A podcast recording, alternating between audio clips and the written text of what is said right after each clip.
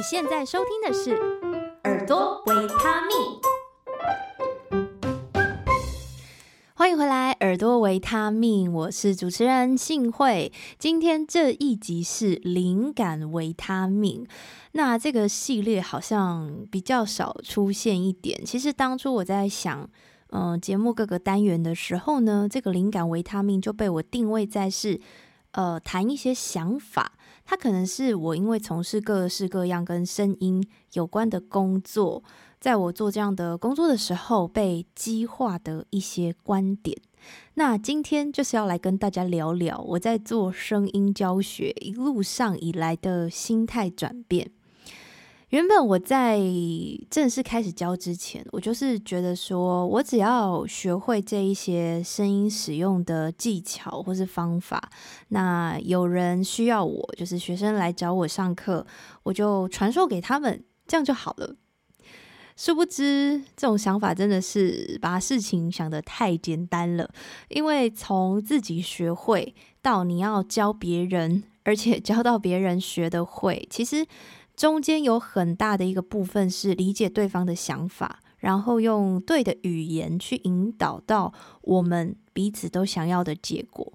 所以我自己从学声音，然后跳到教声音，那我也因为角度的不同，让我从不同的思维重新看待学习这件事情。那也因为这样子的转变，第一个我觉得它让我自己的进步非常多、非常大，就是我自己在学习声音方面，我的进步是非常巨大的。在我开始教之后，进步更快。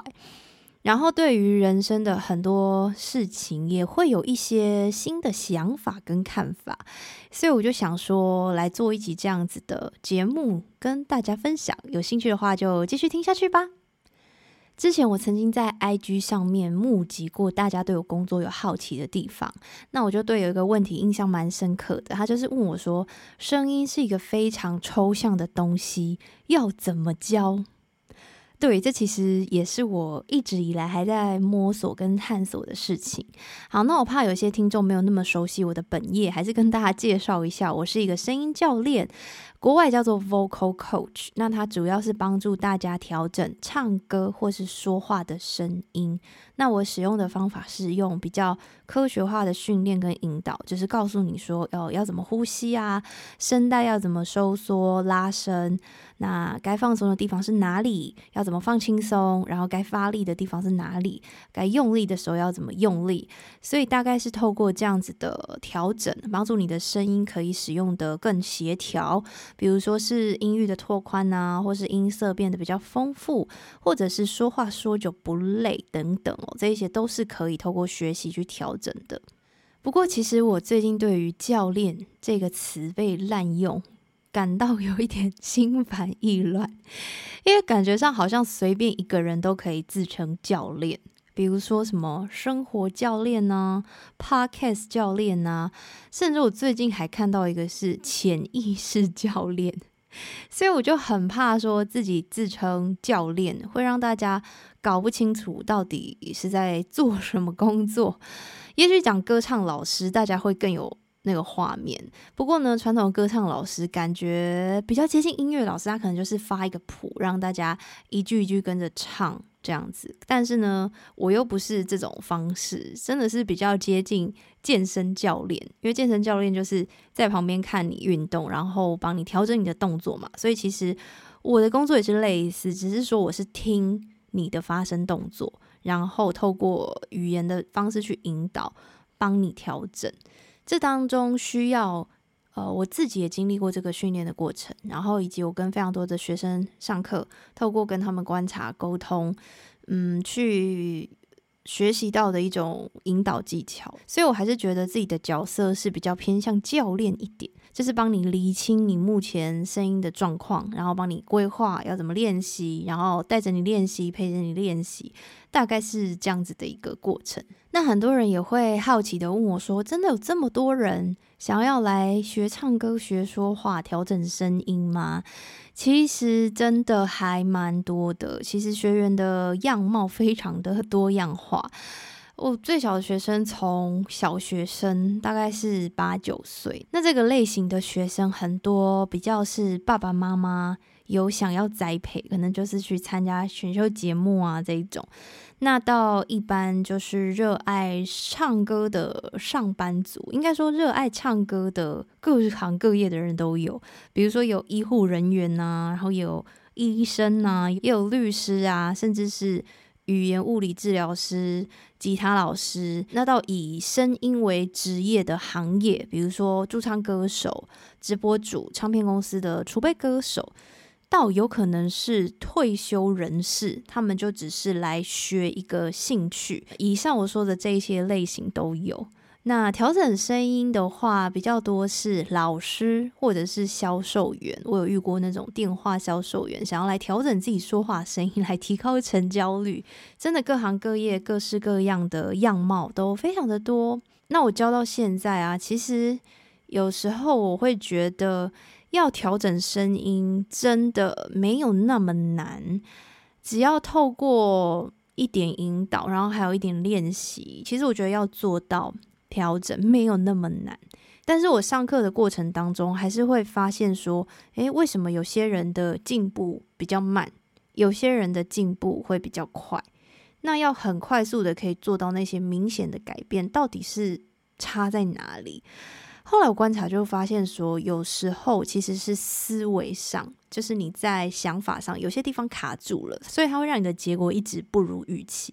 所以我今天就想要跟大家分享，嗯，我在这一路上学习到的三个心态，三个关于学习的想法，以及这三个想法带给我一些人生的反思。那我第一个想要分享的学习心态叫做犯错才是常态。我常常觉得调整声音就很像是去学游泳，我们可以在岸上先听教练解说，例如呢，他告诉你哦，手要怎么滑，那个姿势要怎样，那个角度要怎样，脚要怎么踢，哪里要放轻松，那你也可以在岸上跟着比手画脚练习一下。可是你要真正学会，你要真正体验到身体在水里运作的感觉，你还是得跳到水里，然后真的开始把那些概念应用起来。然而，在这个游的过程当中，你非常有可能会手脚不协调，你会呛到水，你可能会没有换到气，你可能会有很多没有做得那么好的地方。可是呢，这些过程是必须的。在经历这一些之后，你的身体会越来越熟悉协调的感觉是什么，你也会游得越来越顺。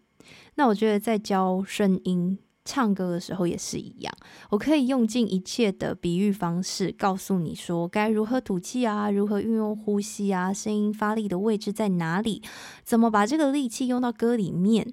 但是要真的学得会呢，你就是得开始做。你要试着运用，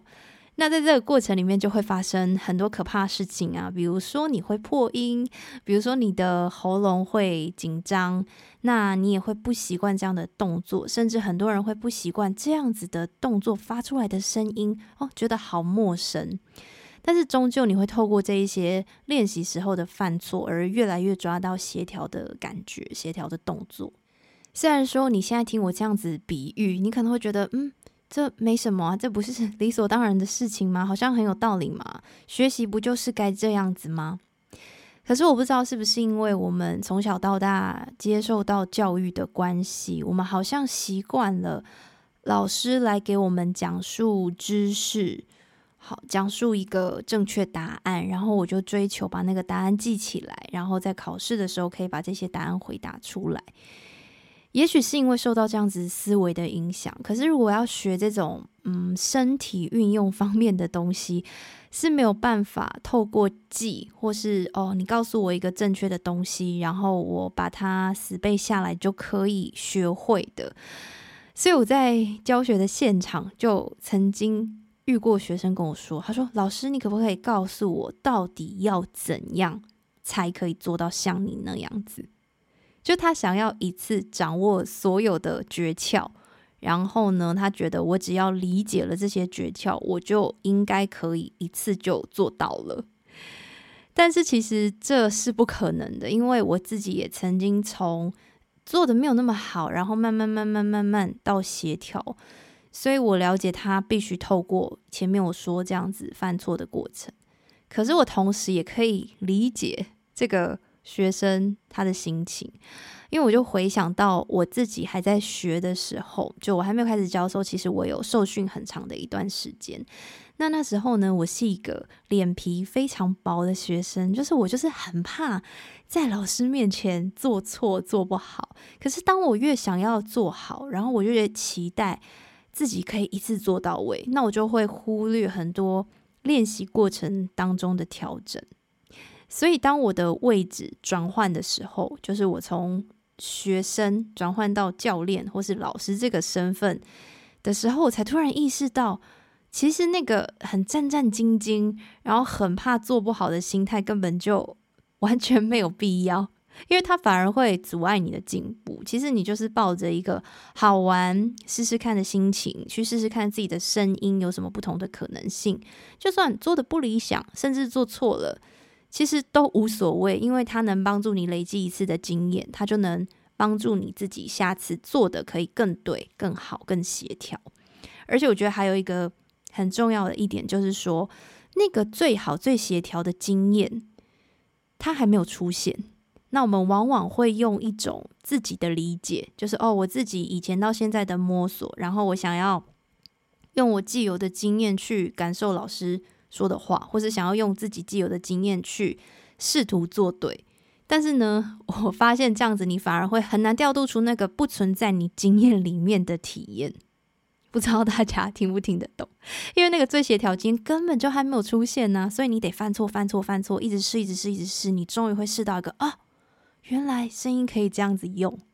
所以它往往是出乎你意料之外的一个感觉。那有了这样子心态的转变之后呢，因为我在开始教之后，我还是会定期跟我的老师上课嘛，那我的老师也回馈给我说，哇，进步真的超级大。然后以前一直卡住自己的地方也就都过去了。后来我在自己上课过程当中，我也观察到那种抱持着好玩心态的学生，就他觉得诶，来上课很好玩，他其实在当中他可以收获最多。那如果是那种太过完美性格，很有偶像包袱，就跟过去的我一样，想要一次做好的话，就是往往会很难调整。所以呢，我能做到就是尽量让课程的气氛比较轻松，然后从心态面去引导，让学生可以用更轻松的心态去看待这一整个学习的过程。那这一种试试看，然后不要怕犯错的心态，我觉得对于生活当中也有不少的启发。我不知道你是不是那种。嗯，去餐厅或是可能去自助旅行、去景点的时候，一定都会呃上网做功课，做得非常仔细的那种人呢？因为我们就很怕踩雷嘛，很怕我们去到这个地方不好吃啊，或者不好玩。不过我现在反而会觉得说，我还是会做功课，我可能还是会查一下，但是我会知道说，别人那样子认为。不一定等于是我的感觉。就假设别人觉得这间餐厅不好吃，那也不一定等于我觉得不好吃。所以我还是会做功课，可是我还是会保持这一个嗯，没关系，我们就去试试看的心情。那当然还是会有嗯，可能去了这个地方就觉得嗯，真的没有那么好玩诶，这真的不适合我。但以前的我可能就会觉得哇，我好像又浪费了时间。可是现在我会觉得说。嗯，我还是要花这个时间，因为如果我没有花这个时间来，我不会知道说，嗯，这个地方不适合我。那正是因为我试过了，我体验过了，所以我知道说，嗯，我下次可能不会再来这个地方。那这也是一个还蛮宝贵的经验，所以我觉得这个也是对我生活态度的一个转变。你现在锁定的是耳朵维他命。如果你喜欢这样的节目内容，请在 Apple Podcast 留下五星好评，并且分享给你有需要的亲朋好友，或者以实际的行动支持。点选节目资讯栏的赞助连结，请我喝杯咖啡，让我们一起创作更多好听的节目。第二个我在教学路上的收获呢，就是我发现声音跟情绪还有生理状态有很大的关系。那转换到学习心态上哦，我观察到你的想法或是你的信念，其实它会大大的影响你学习的成效。前面我提到有一种学生，他们有一种完美主义。那它会让你不敢犯错，不敢放胆练习。那这样子的完美主义，可能也跟你面对老师或是面对上课的情绪有关。很有可能你跟老师没有那么熟，所以你心底就一直有点紧张，或者是你对自己的要求很高，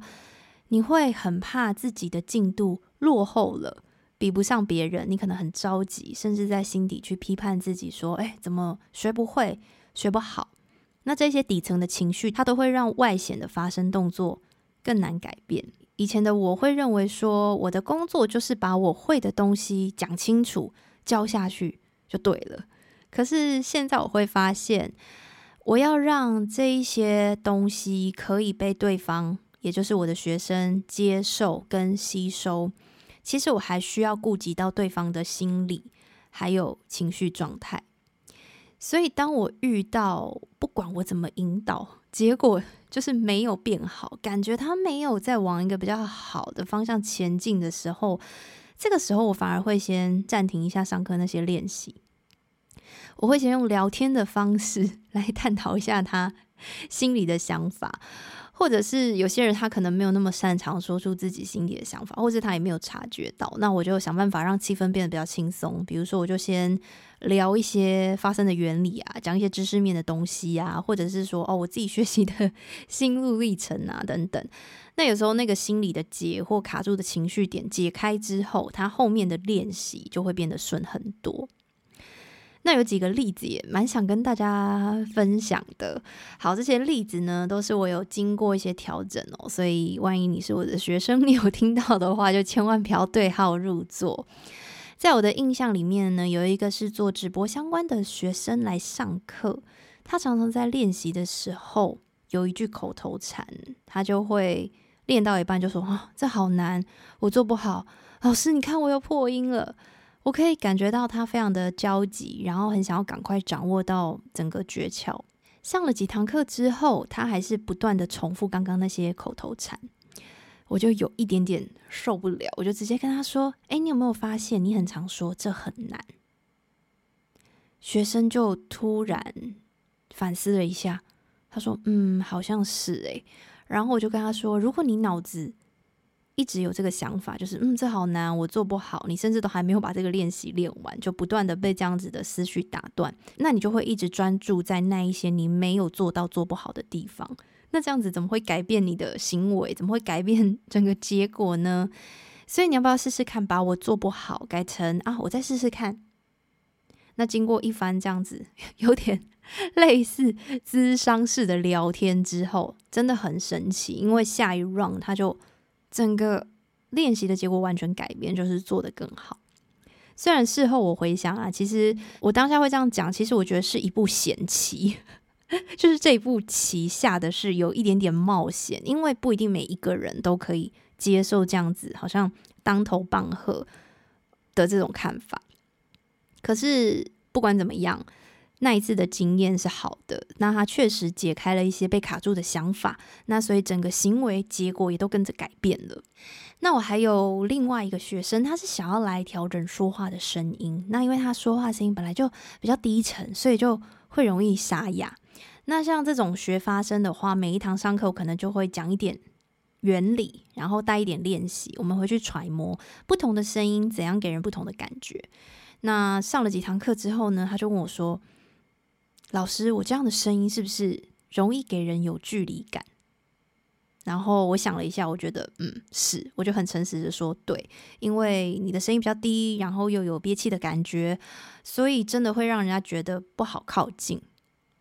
然后呢，他就自我反省，他说，因为他在工作上是属于要处理比较技术端的工作，所以他很不想让人觉得他太好讲话，因为太好讲话就会怕同事或客户要求改来改去的。所以呢，可能是因为这样子的心理状态，才导致他有这样子惯性的发声模式。那当下我听完，我觉得很认同，然后我也觉得很感动，因为要做到这样子的自我觉察，其实没有很容易。那我就发现说，我们的这一些想法、念头跟着产生的情绪，其实都会在我们的声音反映出来。那其实我的学生有蛮大一部分都是利用远距，就是视讯的方式上课的。那有一次，有一个住在国外的学生来上课，然后呢，不管我怎么样引导，怎么样的苦口婆心，他都是有一种呃不太敢发力，不太敢太大声唱出来的感觉。然后后来我就直接问他说：“你是不是怕吵到邻居？”然后呢，他就有点不好意思的承认了。那我就问他说：“那你要不要换个房间练习啊？”结果他换了之后，马上就抓到那个发力的感觉。我就问他说：“你是不是觉得我通灵？” 所以我觉得真的很奇妙，这些都是我在开始教之前没有想过的事情，然后也是我一路上到现在觉得还蛮好玩的事情。那它在我日常生活的应用，就是如果我有一些现况卡住的时候，就是我觉得我自己很想要调整改变，可是却改变不了的时候，我也会去想一下自己是不是有什么想法，它产生出什么情绪，或者是我有什么信念。信念就是你一直信以为真的东西，可是它可能不一定是这样子。会不会我有这些东西卡住了，所以才导致我生活当中外显的结果一直没有改变？最后一个关于学习的心得就是，让练习就只是练习，全然的投入在当下。在上课引导学生做练习的时候，就如同前面第一点讲过的嘛，犯错其实它就是常态。那第二点就是你一直卡关的话，可能跟你的念头或是情绪有关。那有时候我们上课的时候，经过引导，就会做出一个诶非常好、非常协调的动作，发出一个非常协调声音的时候呢，我就会问学生说：“诶，你是怎么做到的？”然后我常常得到一个回应，就是哦，我刚刚什么都没想，诶，就放空，然后就让自己放手去做，结果就得到了一个意料之外非常好的结果。那相反的情况，我也会遇到，嗯，心态非常焦急的学生，就是这个练习我们可能才做三分之一，都还没有做完，他就会急着追问说：“嗯，这个我知道，老师，这个我知道，那我怎么把它带到歌里面？那我们下一步要做什么？”那通常会这样子问的，其实他们那个练习都还没有做完，或是根本还没有做到最好，就会急着追问下一步。那我都会说，你先把这个做好嘛，我等下会跟你讲怎么做。我就只能用这种半哄半骗的方式哦，先让他专注在当下的练习，因为你要赶快去到下一步，或是你希望下一步做得更好。其实首要之务就是你先把当下手上的事情做好，那就是。最快的捷径，虽然它看起来好像很慢。那包括我自己在练习或是示范的时候也是嘛，因为像这种时刻，我也只能全然的投入，然后感受自己当下在做的事情。我会不会有时候示范没有做的那么好呢？当然会啊，有时候我示范也是会做得很差，或是我那天就是没有睡饱，声音状况没那么好。所以我就会直接在示范完之后 就直接说，哎，对啊，其实老师也会破音诶，或者我就直接说，哎，我昨天没有睡好，所以声音就有点累。那我蛮常觉得这种练习发生的过程，它也很像是一种静心的状态，就是去感受你当下身体的感觉，你制造出来的声音听起来是怎么样。那也要让自己练习，不要批判自己。因为你一批判，就会有非常多的想法、情绪产生，那它就会阻碍了我们最想要去的那个结果。那在日常生活当中的应用呢？其实我自己也是一个常常感到焦虑的人，因为，我会很希望用最有效率的方式把我的事情全部都处理完。有时候想着今天一整天的行程有好多事情要做，好多手上的事情还没有做完，我也会没有办法安住在当下，一直想着下一步、下一步、下一步。可是我真的后来发现，最好减缓这种焦虑的方式，就是你先投入手上当下的事情，无论你是在洗碗，还是你在通勤的路上，还是你在。呃，买东西都可以，就是专注在当下，先把手上的事情先做完。那包括像我在产生出今天这一集 podcast 的时候，我也会很担心啊，觉得说哇，我有办法写得好吗？这个主题我有办法说完吗？说得完整吗？然后录得完吗？效果好吗？大家会想听吗？这些念头越来越多的时候，就会让那个当下越来越想要逃避，就不太想做这件事情。比如说去划一下手机啊，吃个零食。但是每一次每一次我实验下来，我都是发现投入当下手上的事情，真的会让这种焦虑感大幅的下降。好啦，那以上就是今天跟大家分享的，我在从事声音教学之后，自己观察到的一些现象。那这些现象都是我在学习引导别人的声音之后的一些小心得，以及这一些想法、这些观点，它在我生活当中的应用。那在节目的最后，我也想跟大家分享我自己声音调整后的改变。虽然说我可能从小到大都是对说话或是唱歌比较有天分，就是你会去参加一些吉他社啊，或者你去比赛会得名，然后你可能也比较能言善道，就是你会被派去说好，你上台报告好了，或是什么代表毕业生致辞 这一类的角色。不过，在我真的很正式的去学习声音之后，我自己其实有很大的调整。因为虽然说可能声音的音质或音色或你的咬字还可以，但是我以前说话是比较容易去压低嗓子，然后有点有点憋气这样子去讲话的。那我因为参加声音的训练已经好几年了，然后也有到广播电台主持的经验，也学习而且调整非常多。让自己现在的声音是比较顺畅，气息能够轻松的送出来，然后也是真的是比较说久不累。我记得有一次我碰到了一个以前的同事，那那时候可能已经至少有个三年没有见面了吧，然后我就跟他小聊了一下，他就说：“你的声音变了耶，而且你整个人的气场好像都不太一样。”我听到这个反馈还蛮讶异的，然后我就仔细的去回想，以前还在上班的我，好像就是人家说的那种愤青，就是 你看什么事都觉得不太顺眼呐，觉得台湾就是鬼岛啊，世界就是很糟这样子。